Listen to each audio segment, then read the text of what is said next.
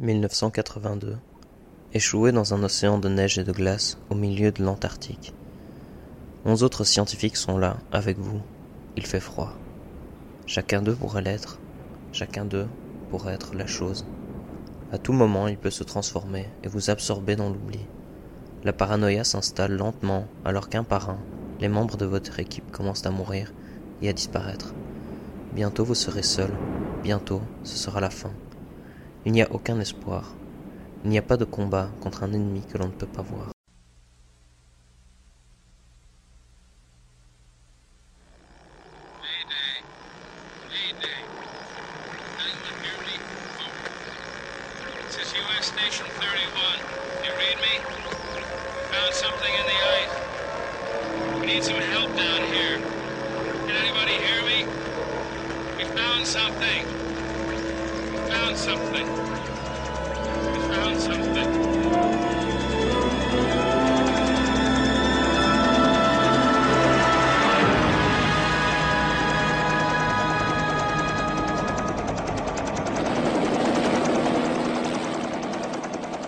12 men have just discovered something. For 100,000 years, it was buried in the snow and ice. Now it has found a place to live. Inside. Where no one can see it, or hear it, or feel it. I know I'm human. Some of you are still human. This thing doesn't want to show itself. It wants to hide inside an imitation. It'll fight if it has to, but it's vulnerable out in the open. It takes us over, then it has no more enemies. Nobody left to kill it. And then it's won. You guys gonna listen to Gary? He can beat one of those things!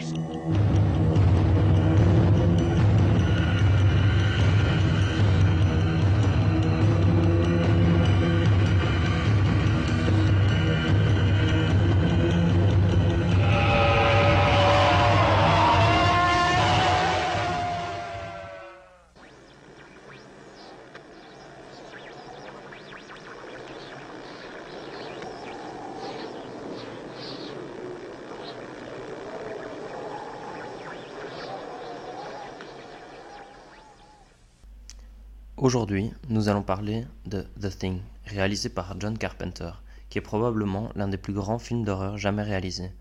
Mais cela n'a pas toujours été le cas. Au moment de sa sortie, il était considéré comme l'une des pires choses jamais filmées.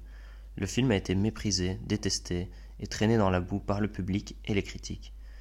Que ce soit les spectateurs lambda et les critiques célèbres et célébrés du genre, The Thing a été considéré par beaucoup lors de sa sortie comme une immondice et son réalisateur, John Carpenter, comme une personne qu'il fallait stopper à tout prix. Malgré la férocité avec laquelle il a été reçu, le film a fini par reprendre ses lettres de noblesse et il est maintenant considéré comme un film magnifique et un des meilleurs films d'horreur jamais réalisés. Un film qui était en avance de 30 ans sur son époque, qui est maintenant acculé et admiré par la critique et le public. The Thing hante et fascine. Et pour comprendre pourquoi il a été tant détesté, il faudrait se pencher un petit peu sur ce que le film raconte. On est en 1982. Le film démarre avec la vue d'une soucoupe volante qui s'écrase sur la Terre. Après quoi, on voit deux personnes dans un hélicoptère tentant de fusiller un chien qui s'échappe au loin. Le chien finit par arriver sur une base américaine où il se réfugie derrière les pro protagonistes qui sont sortis, réveillés par des coups de feu incessants et des grenades. Pas besoin de prendre du café après être réveillé de la sorte. On comprend que les deux personnes sont norvégiens et ne parlent pas anglais et alors que l'un d'eux se fait exploser par une de ces grenades, l'autre court vers le chien. Il crie des mots incompréhensibles pour les Américains et s'agite, en montrant le chien.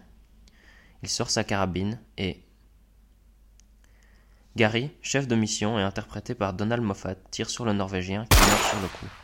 L'incompréhension règne, les scientifiques de la base ne comprennent pas ce qui vient de se passer, et encore moins qu'ils viennent de sceller leur destin avec une créature si complexe et si incompréhensible qu'ils ne pourront rien contre elle.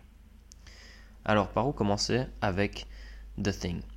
Je vais déjà essayer de faire euh, une, brève, euh, une brève explication sur d'où vient le projet euh, de The Thing. Donc, il s'agit à la base d'un roman écrit par John W. Campbell qui s'intitule Who Goes There qui a été écrit en 1938. il y avait déjà une première adaptation de ce roman en 1951 sur laquelle on ne va pas aller parce que je ne l'ai pas vu. Euh, et John Carpenter avait beaucoup d'ambition pour cette adaptation. Il voulait créer un film innovant qui ne ressemble pas à tous les autres. Et il y a beaucoup d'idées novatrices dans ce film dont on va parler par la suite. Et on peut dire maintenant, en tout cas, que le pari est réussi. La mise en scène est incroyable, les acteurs sont fantastiques, les effets pratiques sont cauchemardesques. Merci à Robotin qui est euh, le designer de la plupart d'entre eux. Et c'est de lui que vient l'idée de la création de, de cet extraterrestre de cette façon-là, sur lequel on va revenir par la suite. Il faut savoir aussi que euh, quand on retrace un petit peu la progression du film, comme j'ai expliqué en introduction, le film à sa sortie a été traîné dans la boue. Il faut savoir qu'il est sorti deux semaines après E.T. l'extraterrestre de Tonton Spielberg, un autre film d'extraterrestre qui parle pas du tout de la même chose. Et euh, bah, le, public n'a pas du tout été réceptif un, extraterrestre Lovecraftien meurtrier qui détruit, qui conduit inexorablement l'humanité à sa, perte et à son extinction. Donc effectivement, on dit comme ça, ça sent mauvais. Et euh, surtout que le studio comptait à fond sur The Thing en pensant que E.T. c'était un film pour les enfants et que du coup The Thing attirait les adultes. Ce qui n'a pas été le cas.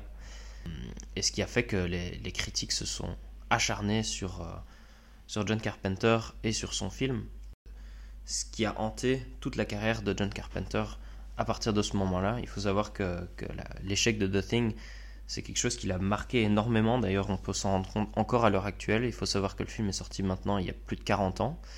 Et euh, dans une interview que John Carpenter a donnée avec euh, Stephen Colbert il y a quelques semaines, il a encore parlé de, des critiques de The Thing à l'époque qui étaient, euh, qui étaient dithyrambiques et absolument catastrophiques pour lui.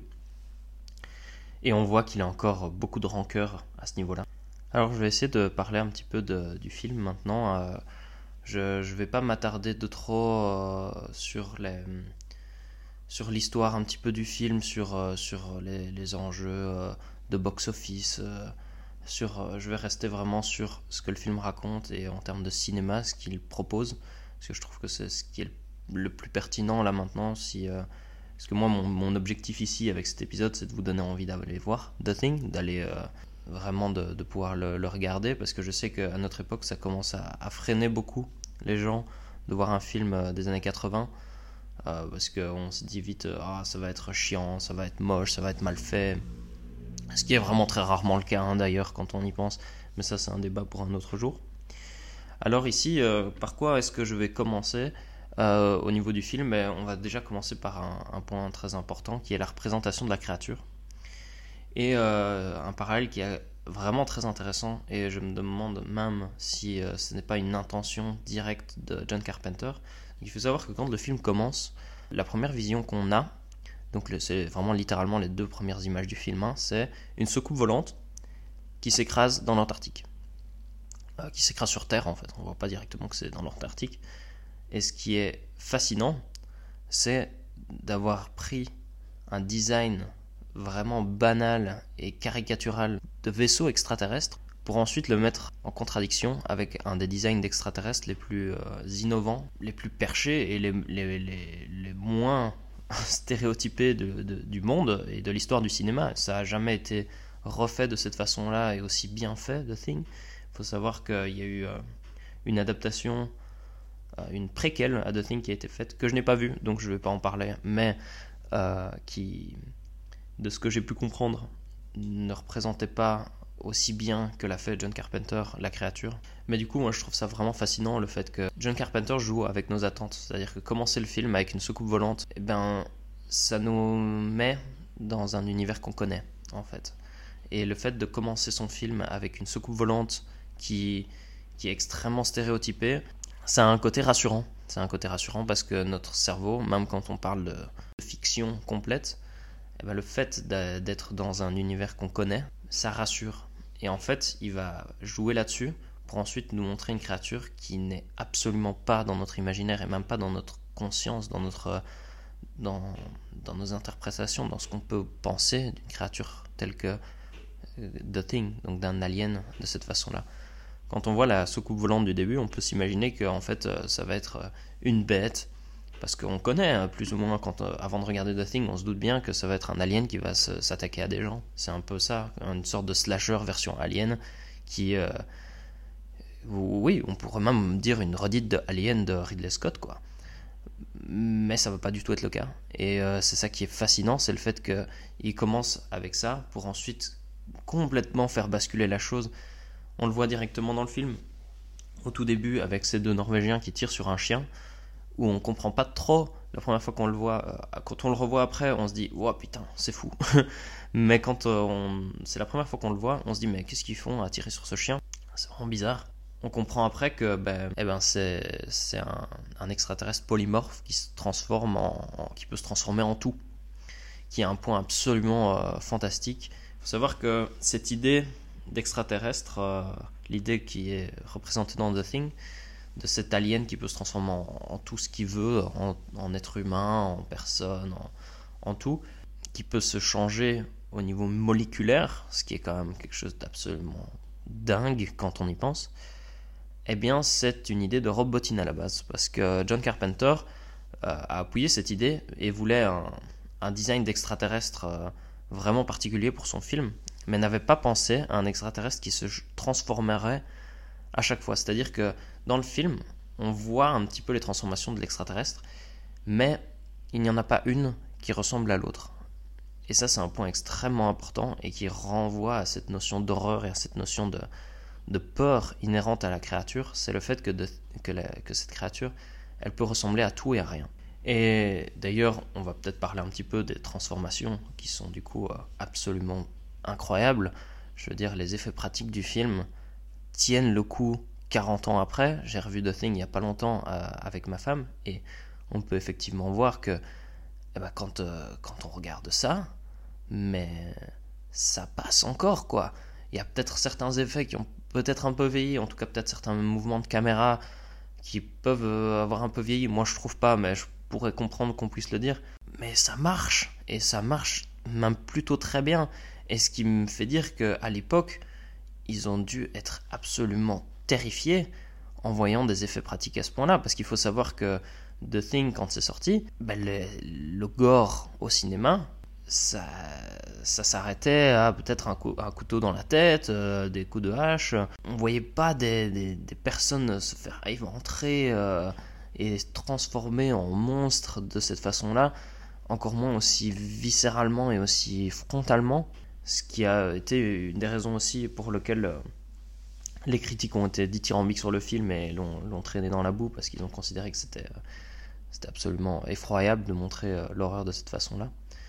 Euh, et ce qui est fascinant avec la créature de The Thing, c'est justement, euh, du coup, de, par cette idée d'un alien qui se transforme en tout, c'est le fait que même quand cette, cette créature se transforme, euh, on, le voit à un moment se, se, transformer en une espèce de bouillie de corps, de, avec sept bras, huit jambes, des yeux de partout.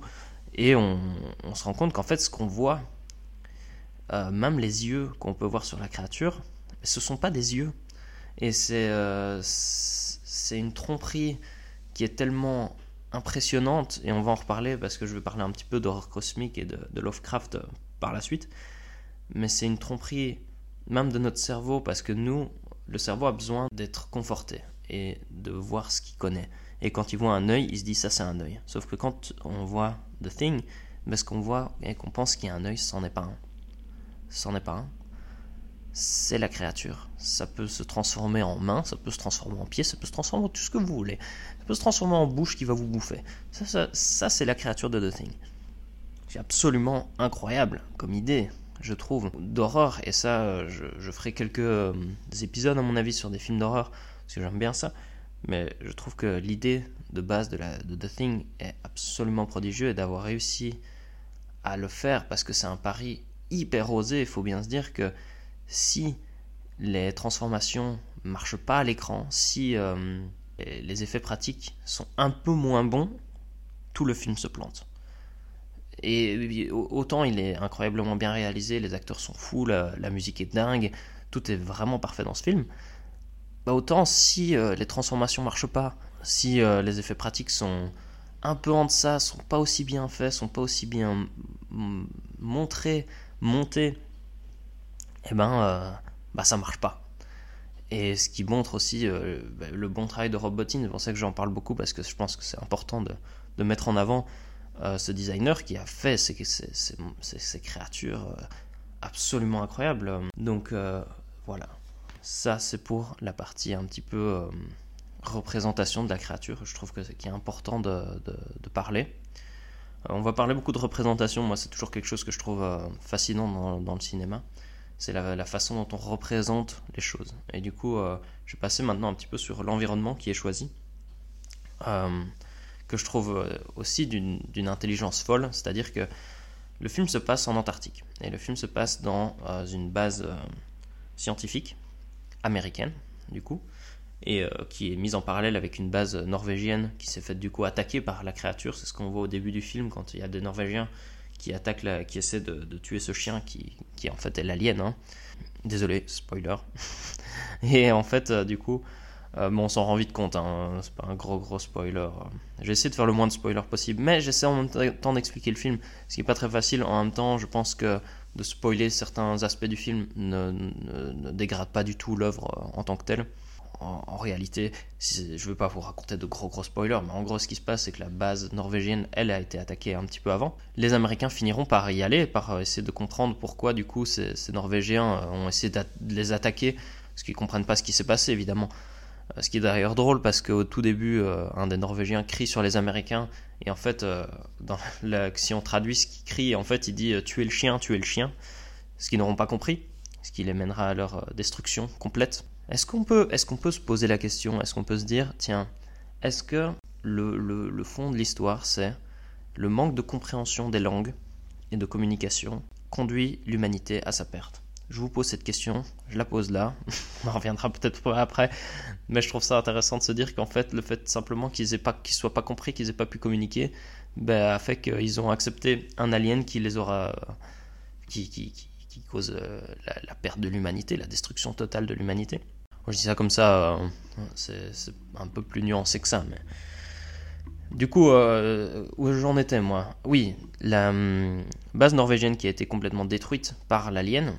Ce qui se passe après, c'est que les Américains euh, vont aller visiter du coup la base pour essayer de comprendre pourquoi tout ça s'est passé. Ils vont tomber sur le vaisseau extraterrestre et un trou dans la neige. Ils vont aller euh, dans la base, euh, dans la base norvégienne et comprendre très vite ce qui s'est passé et ce qui est de nouveau euh, extrêmement bien fait par euh, John Carpenter et par sa mise en scène parce qu'il n'y a pas besoin de dialogue et ça c'est quelque chose qui est euh, qui est fondamental quand on fait du cinéma c'est de ne pas avoir besoin d'expliquer l'intrigue c'est à dire qu'il n'y a, pas un personnage qui se, pose dans la base norvégienne et qui dit bon alors je pense qu'il s'est passé ça et ça et ça ben non en fait la mise en scène le montre la caméra le montre que les personnages voient ce qui se passe et d'ailleurs la, destruction de la base norvégienne. Je dis destruction, faut pas imaginer qu'elle a explosé, hein, mais faut bien se dire que bah, tout est un peu saccagé, détruit, il y a du sang partout. Ils découvrent euh, un espèce d'amas de corps euh, rassemblés les uns avec les autres euh, qui vont trouver euh, brûlés dans, dans de la glace, qui vont ramener à la base américaine et qui vont disséquer, ils vont se rendre compte qu'il y a des, qu'il y a des, des, boyaux et des, des morceaux d'organes éparpillés partout, ce qui est absolument terrifiant. Et du coup, pour revenir à ce que je disais sur, euh, sur la représentation, euh, sur l'environnement choisi, ben, en fait, le fait d'avoir pris des bases scientifiques est hyper intéressant parce que ça, donne un aspect terrifiant en plus, le fait d'avoir ces personnes qui sont censées... Euh, ben justement, ils sont, censés pouvoir survivre dans des conditions extrêmes pendant des mois et des mois, parce que dans le film, du coup, ils sont en Antarctique, euh, c'est une équipe de 12 scientifiques pour les Américains qui sont en Antarctique et qui, euh, qui doivent être là pour survivre. Ils font euh, des expériences, etc. Et c'est absolument fascinant d'avoir choisi ça. Parce que c'est des gens qui sont ben, spécialistes dans leur domaine et qui savent de quoi ils parlent et qui savent ce qu'ils font. Et qui en même temps vont être complètement dépassés par la situation ce qui fait dire que si eux sont dépassés par la situation, qu'est-ce que ça va être pour le reste de l'humanité, quoi. Qui donne un poids en plus sur euh, l'horreur de ce film. Et euh, du coup, euh, en plus de cette, du coup de ces bases militaires et scientifiques, il y a aussi le fait que ce soit dans, le froid. Et la représentation du froid dans le film, je la trouve vraiment vraiment bien faite. C'est-à-dire qu'on ressent la froideur. En même temps, bah, effectivement, ils devaient se les geler puisqu'ils ont été filmer ça en Alaska et dans le Colorado, si je me trompe pas. Et apparemment, l'équipe se gelait vraiment, ils avaient vraiment froid, et ça se voit, et c'est retranscrit à l'image. C'est un peu difficile d'expliquer à quoi ça tient, mais je trouve que quand on le voit, euh, comment c'est filmé comment c'est représenté, on comprend que, que vraiment il fait froid, quoi. Et que du coup, euh, ils peuvent pas juste s'enfuir de la base et se dire vas-y, on se casse, on laisse le truc là et on fouille. Parce que c'est pas possible, parce qu'il fait trop froid. C'est impossible de le faire. Et le fait d'avoir fait ça, d'avoir eu cet environnement cloisonné dans lequel on ne peut pas sortir, parce que par exemple, si euh, il avait décidé de mettre cette base militaire, enfin, je dis militaire, pas militaire, cette base scientifique dans les bois, on aurait pu se dire pendant le film, mais enfin, mais ils sont en train de voir qu'ils sont en train de mourir les uns après les autres, pourquoi est-ce qu'ils s'enfouillent pas? Et, et, là, ils coupent complètement cette possibilité-là en les mettant dans un environnement où ils ne peuvent pas s'enfouir. Parce que comment ils peuvent s'enfouir Ils sont dans la neige. Il n'y a, rien, je, je pense qu'ils disent ça au début des films, il n'y a rien à moins de 1000 km de là. Donc voilà, qu'est-ce que vous voulez faire? Il n'y a rien à faire, vous pouvez pas partir. Vous pouvez marcher pendant 1000 km dans la neige, qu'est-ce que ça veut dire? Ça veut rien dire, ça. vous êtes mort. Ce qui amène du coup toute cette partie euh, claustrophobe et paranoïaque du film qui va tourner énormément là-dessus, hein, puisque du coup, euh, comme l'alien est, est, polymorphe et qui peut se transformer en tout ce qu'il veut, eh bien, euh, ça va causer beaucoup de paranoïa, puisque les gens, les, personnages du film vont toujours se demander, mais ah, est-ce que c'est lui euh, la créature? Non. Est-ce que c'est lui? Non, c'est lui. Et ça, c'est un point extrêmement important et qui va amener beaucoup de nuances au film et beaucoup de, de moments de tension qui sont euh, absolument vertigineux. un petit mot ensuite peut-être sur la musique du film, qui est par Ennio Morricone, qui est un des meilleurs un des meilleurs musiciens de l'histoire du cinéma, hein, on va pas se mentir. Euh, et la musique du film qui est euh, vraiment bien faite. Et John Carpenter, il sait quelque chose en musique puisqu'il est quand même aussi euh, compositeur. Et les musiques sont vraiment belles, je vais y mettre peut-être quelques extraits ici.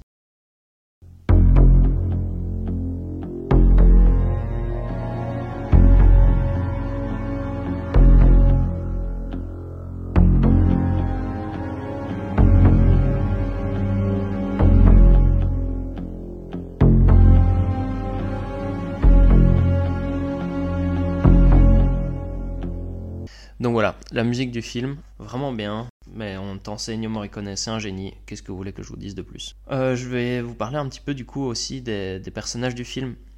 Euh, enfin, je vais pas vous faire tous les personnages complets, euh, parce que j'invite quand même les gens à voir le film, je suis pas là pour vous faire une description totale du film et qu'après vous vous dites « Oh bah c'est bon, j'ai déjà vu le film ».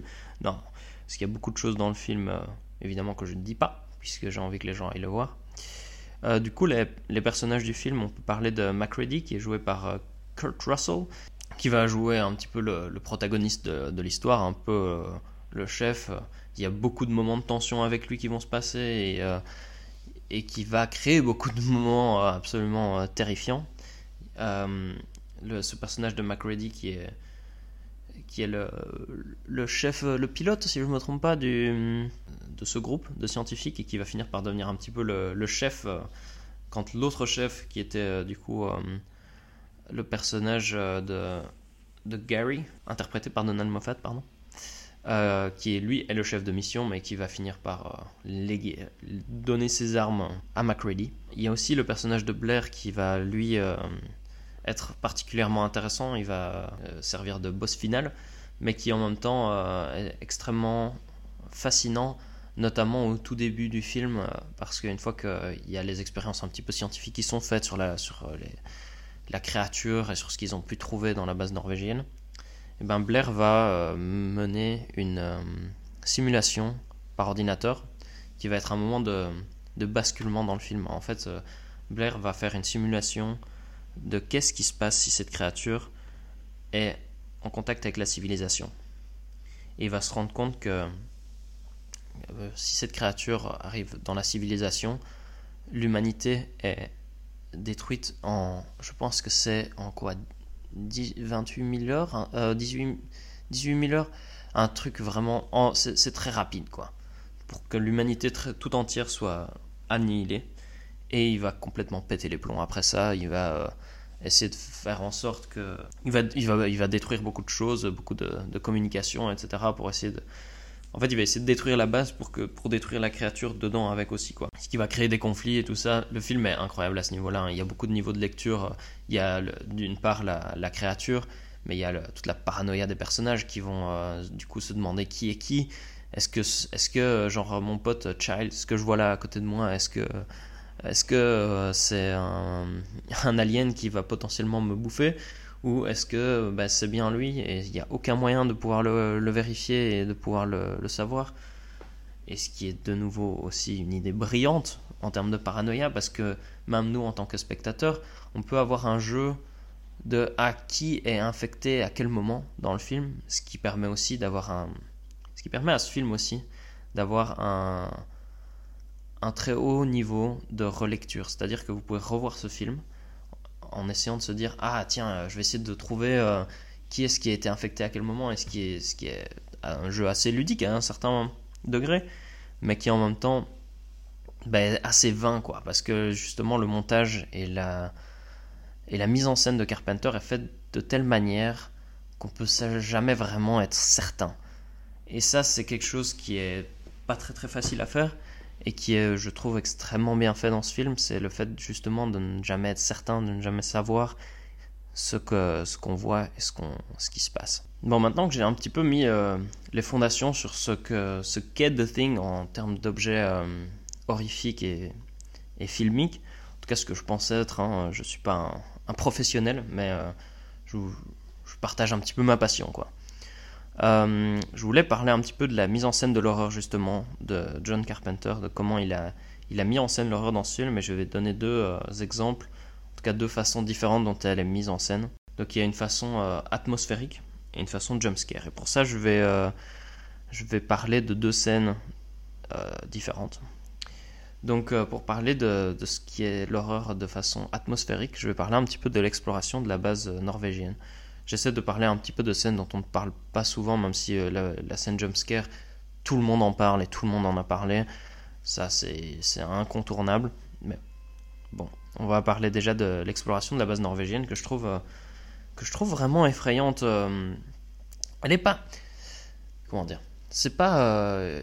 C'est pas une scène qui fait peur et qui est faite pour faire peur, mais en fait, ça donne des fondations sur le fait d'avoir peur. En fait, quand les personnages arrivent dans cette base norvégienne, ils se rendent compte que ça a été le bordel, quoi. Ils se rendent compte que tout a été détruit, que euh, s'est passé euh, de- des choses assez graves, et en fait, petit à petit, la caméra va montrer la, décadence un petit peu de, cette base et montrer petit à petit les étapes qui ont pu euh, amener à cette, à cette dégénérescence et à cette destruction. L'intelligence, c'est de, la- de justement une base norvégienne, donc c'est de nouveau un, un peu cette peur de l'inconnu. Pas, pas du fait que ce soit des, étrangers euh, du point de vue américain, hein, mais, du point, mais le fait d'avoir ben, une langue qu'on ne comprend pas et du coup euh, des écrits un peu partout que les personnages ne comprennent pas, ne savent pas de, quoi ils parlent. Et en même temps, ils voient des, des personnages euh, morts avec des stalactites de sang. J'ai cette image de stalactites de sang qui est une idée brillante de nouveau parce qu'on est dans un environnement euh, gelé et froid et qu'on se rend compte du coup que ben, malgré le fait que qu'il y a une créature qui les tue, ben, le froid peut les tuer aussi. Ce qui ne va pas tuer la créature parce que du coup, euh, quand il y a cette exploration de la base norvégienne, on se rend compte aussi que la créature était probablement gelée dans un bloc de glace parce qu'on voit qu'ils ont trouvé un bloc de glace qu'ils ont cassé et du coup, sans que ce ne soit dit par les personnages, et ça je, je le répète bien, et c'est une façon aussi de, de, de mettre une atmosphère et une, euh, une présence dans le film, c'est le fait que les personnages ne le racontent pas. C'est le fait que la caméra te le montre, mais qu'il n'y a aucun personnage qui va dire Ah, mais du coup, il a dû se passer ceci, euh, il a dû se passer cela dans le film.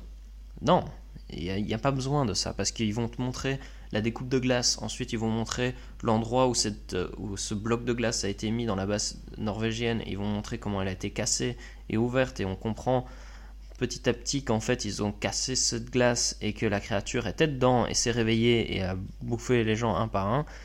Et on comprend du coup cette scène de début du film où les deux Norvégiens essaient de tuer le chien et on se dit ah merde.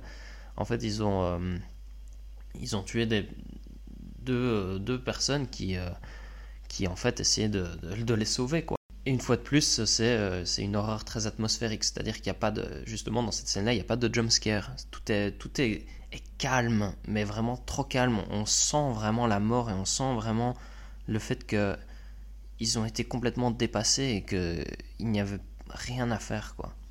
Du coup, ça c'est pour parler un petit peu justement de cette scène-là et de cette exploration de la base norvégienne que je trouve on ne parle pas beaucoup de ça et je trouve qu'en fait quand, quand vous verrez le film, je trouve que c'est un point qui permet de, donner une ambiance vraiment particulière à ce film. Surtout quand on commence à voir, c'est les premières fois qu'on commence à voir un petit peu les déformations et qu'on commence à comprendre un petit peu ben, l'ampleur de la situation dans laquelle ils sont. quoi. Et évidemment, l'autre, du coup, a mis en scène aspect de l'horreur que John Carpenter utilise, c'est le, le jump scare qui utilisé lors euh, du test de sang. Je ne vais pas l'expliciter euh, outre mesure déjà parce que si vous n'avez pas vu le film, bah, ce serait un peu dommage de vous gâcher ça parce que c'était un des plus gros jumpscares de, de ma vie en termes de, cinéma. Je pense que j'ai jamais eu un, un jumpscare qui m'a fait sursauter à ce point-là. Et pour ceux qui l'ont vu, bah, vont comprendre directement ce que je veux dire par le test de sang et par cette façon qu'a John Carpenter de pouvoir utiliser vraiment toute la grammaire ciné cinématographique, je vais y arriver, qu'il euh, qu possède pour pouvoir faire peur aux, spectateurs de plein de façons différentes. C'est pour ça que je mets en contraste euh, l'exploration de la base norvégienne qui est plus lente, plus posée, qui va vraiment euh, amener tout l'univers de cette créature et tout ce que cette créature fait, pour ensuite passer sur des, moments beaucoup plus actifs et beaucoup plus stressants, tout en passant toujours sur cette paranoïa des, specta des, des spectateurs. Non, pas du tout. Sur euh, la paranoïa des, personnages qui va continuer au travers du film. Et enfin, peut-être conclure un petit peu euh, ce, cet épisode en parlant de, de, Thing. Je pense qu'un un thème qui est important d'aborder, c'est l'horreur cosmique et Lovecraftienne et tout le nihilisme du film. Donc euh, d'abord, on va parler un petit peu de ce que c'est que l'horreur cosmique. Et l'horreur cosmique, qu'est-ce que c'est? Eh bien, l'horreur cosmique, c'est en, euh, gros résumé, hein, donc euh, c'est une horreur qui, a été popularisée par Lovecraft, qui est un, écrivain H.P. Lovecraft, qui, a écrit beaucoup de, nouvelles, qui a peu eu beaucoup de popularité quand il a écrit, malheureusement pour lui, et qui a fini par exploser des années après sa mort, qui, est, qui a influencé énormément de réalisateurs et d'écrivains, notamment Stephen King, hein, par exemple, que moi j'adore et dont on parlera très certainement encore dans, de futurs épisodes parce que j'ai beaucoup de choses à dire sur Stephen King et sur les adaptations de Stephen King au cinéma notamment. Et du coup, John Carpenter aussi, qui est un, un grand héritier de, de, Lovecraft et de cette idée d'horreur cosmique. Et l'horreur cosmique, c'est en fait l'idée d'avoir une horreur incompréhensible et inconcevable, une horreur que l'on ne peut pas décrire et qu'on ne peut pas comprendre. Et le fait de la voir rend les personnages fous en fait. Et euh, ce qui est représenté notamment par le personnage de Blair, comme j'expliquais un petit peu avant, où euh, il va se rendre compte de l'ampleur de la créature et il va, il va complètement vriller et devenir fou parce qu'il va se rendre compte qu'il n'y a aucun espoir en fait. Parce qu'il va se rendre compte, c'est une des seules personnes au tout début qui a vraiment compris l'ampleur de ce que représente une telle créature. En fait, à partir il comprend qu'à partir du moment où cette créature arrive sur Terre, c'est fini en fait. L'être humain a perdu. Parce que le, problème avec cette créature, c'est qu'il n'y a aucun moyen de pouvoir la combattre. C'est-à-dire que y a, peu importe votre niveau votre compétence, si cette créature arrive sur Terre, c'est impossible de pouvoir comprendre comment la combattre. Je veux dire, oh, c'est une créature qui se change au niveau moléculaire. Va comprendre comment tu peux te battre contre ça, c'est impossible. Ce qui fait que le Blair comprend ça directement et c'est pour ça qu'il vrille parce qu'il sait très bien qu'en fait ils ont perdu dès le moment où cette créature est là, ils ont perdu. Même si évidemment pendant le film ils vont se battre contre elle, ils vont essayer de trouver des moyens, etc. Et euh, c'est pas pour rien qu'on appelle euh, The Thing, c'est le, premier volet de la trilogie de l'Apocalypse de, de, John Carpenter, parce que c'est c'est la, la, fin du monde, quoi, le début de la fin du monde, le fait que cette créature arrive sur Terre, et euh, amènera un petit peu tout le nihilisme du cinéma de John Carpenter, qui, euh, qui va se poursuivre au fur et à mesure de sa carrière, et que je pense qui a aussi été influencé par la ré réception catastrophique de The Thing, parce qu'effectivement... Euh, je tiens, on, le rappelle encore, hein, c'est que The Thing a été a été traîné dans la boue à sa sortie, malheureusement. Mais du coup, horreur cosmique, c'est un petit peu c'est ça, c'est le fait d'avoir cette horreur incompréhensible. Et The Thing rentre absolument là-dedans avec cette créature qui, qui, est tout et rien. Je veux dire, si vous demandez à quelqu'un d'essayer de vous décrire l'alien de The Thing, c'est impossible à décrire. Et c'est ça qui est vraiment brillant dans le film, c'est la, la, façon dont cette créature est montrée. En fait, ce qui est brillant dans le film, c'est de montrer toujours cette créature et en même temps de ne jamais pouvoir expliquer ce que c'est. Et c'est quelque chose de qui est absolument brillant et vraiment extrêmement intelligent, c'est le fait de montrer constamment l'alien, mais avec une impossibilité de, comprendre ce qu'elle est et d'expliquer ce qu'elle est. Ce que vous pouvez pas dire, vous pouvez dire quoi? Ça, ressemble à tout et à rien, ça veut rien dire, ça, c'est impossible à, expliquer. Je pense que j'ai fait un petit peu le tour. C'était mon premier podcast euh, ici euh, sur The Thing. J'avais vraiment envie de parler du film que je trouve moi brillant. Je l'ai revu il y a pas longtemps, comme j'ai dit, et, c'est c'est souvent un film un peu euh, parce que du côté cinéphile, évidemment, tout le monde va vous recommander The Thing parce que c'est un, un, film incroyable.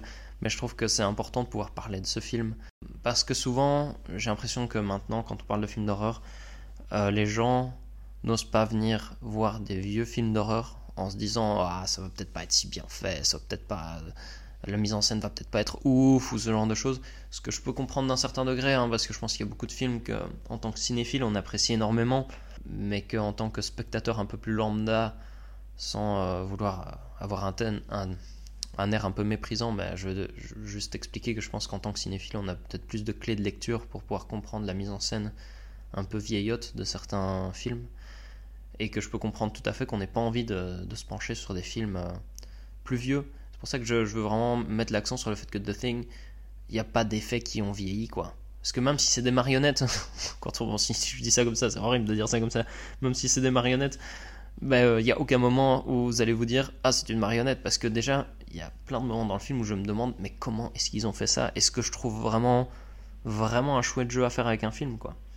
Donc voilà, je vous recommande The Thing, je vous recommande d'aller regarder ce film et euh, et si ce, si ce podcast, qui est, qui est, vachement plus long que ce que je pensais, bah, vous aura permis de, de, vous donner envie de voir ce film, eh ben, euh, c'est que c'est réussi. Donc voilà. C'était euh, c'était Romain pour euh, cet épisode de, de Pixel et Pellicule, premier épisode sur The Thing. J'espère que ça vous aura plu et j'espère que, que vous irez voir ce film et que vous me direz ce que vous en avez pensé. Euh, à l'heure où je fais ce podcast, j'ai pas encore fait de réseaux sociaux ni, euh, ni de campagne promotionnelle, donc euh, je, vous, je vous mettrai les liens, regardez la description pour aller vous, vous connecter, me trouver sur les réseaux sociaux et, et pouvoir voir les actualités du podcast. J'essaierai de faire des épisodes un petit peu comme ça, où je parle d'un film à la cool. Faut savoir que c'est pas des, analyses méga méga construites. Je, je, pars de certains points et de, de certaines choses que je connais évidemment.